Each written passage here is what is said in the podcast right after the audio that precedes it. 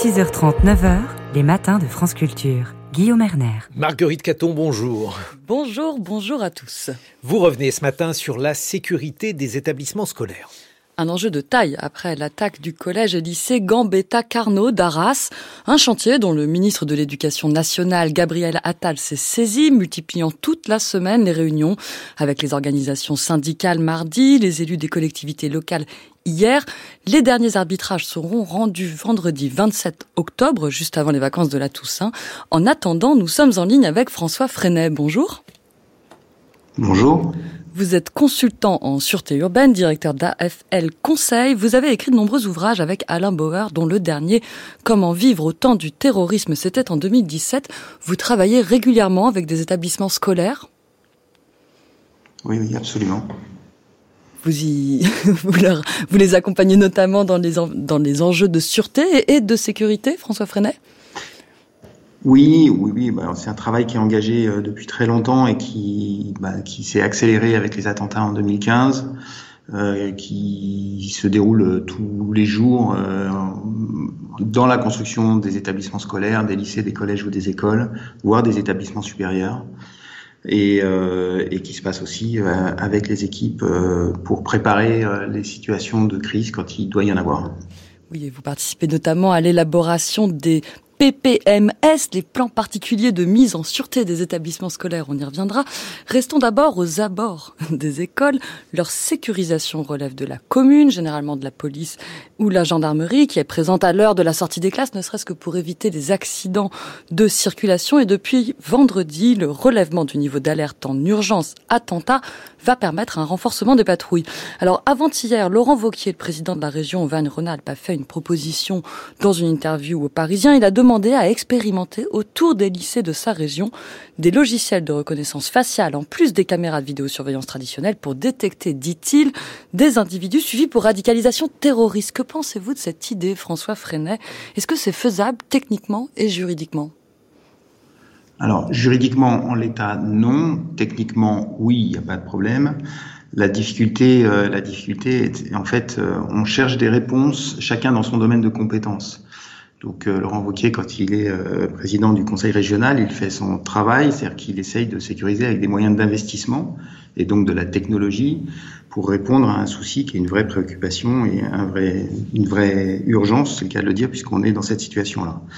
Euh, le, le, sujet est en fait de construire des solutions de sécurité qui intègrent à la fois de l'investissement et du fonctionnement, c'est-à-dire les équipes euh, d'enseignement, les équipes administratives et l'exploitation euh, des lycées qui sont pas de son domaine de compétence. Donc en fait, il est à, son, à sa place parce qu'il essaye de faire réaliser des investissements. Tous les moyens technologiques existent, mais tous les moyens technologiques seuls ne suffiront pas. C'est vraiment un ensemble de solutions cohérente qui permettra de, de, mieux sécuriser, qui permet déjà de mieux sécuriser nos établissements. Il faut quand même euh, pas, pas, nier le, le, travail qui a été fait euh, depuis plus de dix ans. Euh, et, et, voilà, c'est un ensemble de partenaires qui vont devoir se mettre tous autour de la table et travailler. Après, la reconnaissance faciale, euh, ça pose des vrais problèmes juridiques et ça pose des questions de la société dans laquelle on veut vivre. Oui. Pour rester euh, sur la question des équipements et en venir aux bâtiments scolaires eux-mêmes, donc là, la tâche est assez importante encore, même si vous l'avez dit, des, des, progrès ont eu lieu. Toutes les écoles ne sont pas saintes de murs ou de grillages très hauts, toutes n'ont pas de portail bien sécurisé ni de loges de gardiens. Quelles sont, de votre point de vue, les priorités pour éviter les intrusions? Les, priorités sont assez simples et elles sont toujours les mêmes. On commence par augmenter la résistance mécanique. Comme vous, dans votre maison, vous augmentez euh, les volets, vous, mettez des portes plus solides, vous mettez euh, des barreaux aux fenêtres. Et puis euh, après, on, bah, on essaye de mieux contrôler les accès, c'est-à-dire les gens qui rentrent et qui sortent pour les identifier, parce qu'on est dans des établissements plus larges. Pour le coup, c'est différent de votre maison, dans laquelle il n'y a que vous qui rentrez. Et puis ensuite, on travaille sur des moyens électroniques, de vidéo, ce dont on parlait tout à l'heure, avec la reconnaissance faciale ou pas, euh, d'alarme intrusion, etc. Les syndicats. On est, sur des démarches qui sont assez simples, en réalité sur le fond. Ceci dit, l'histoire, euh, l'histoire des établissements scolaires reflète en fait l'histoire de notre société, c'est-à-dire que les premiers établissements scolaires euh, les lycées euh, ou les collèges, mais surtout les lycées, étaient des établissements fermés totalement, c'est-à-dire quasiment murés, parce que euh, on protégeait les élèves à l'intérieur dans des périodes qui étaient troublées à l'extérieur. Ça ressemble à ce Et c'était souvent des internats. Originellement, le lycée construit était autour d'une cour centrale avec très peu de fenêtres sur l'extérieur, toutes barodées, et on essayait à la fois de protéger les élèves et de les empêcher de sortir parce que pour qu'ils restent à l'internat. Et puis la société a évolué, on a fait des établissements de plus en plus ouverts, de plus en plus transparents parce qu'on voulait les connecter à la ville et au milieu urbain. Qui le 49.3 est une et puis bah, aujourd'hui, euh, on a des difficultés avec ce milieu urbain ou en tout cas l'environnement qui est de plus en plus agressif, violent, voire euh, dangereux comme c'est le cas là aujourd'hui. Et on, on, on doit à nouveau s'adapter. Euh, l'histoire, enfin voilà, l'architecture, elle suit, euh, elle suit, elle suit ses évolutions historiques, oui. L'organisation de notre société. Au lycée Gambetta Carnot d'Arras, le professeur Dominique Bernard a été poignardé à l'extérieur du lycée. L'assaillant mmh. est ensuite entré dans l'établissement. L'alarme intrusion s'est alors déclenchée. La police a été appelée. Elle est arrivée sur les lieux en quatre minutes. Comment jugez-vous cet enchaînement des faits? Est-ce que vous pouvez nous expliquer le rôle de cette alarme intrusion, ce qu'elle déclenche? Bah, elle a déclenché une intervention. Une intervention en 4 minutes, c'est euh, très rapide. Enfin, vraiment, c'est, euh, c'est, ça prouve un, un, plutôt un bon fonctionnement. C'est-à-dire, François Frenec, euh, l'alarme intrusion, elle, elle, elle, résonne dans le commissariat d'à côté?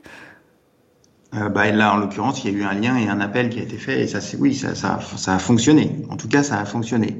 Une intervention à 4 minutes après une intervention, vous prenez tous les professionnels, ils peuvent tous vous dire que ça fonctionne très bien. Le sujet est, oui, on ne peut pas mettre un policier dans chaque établissement scolaire.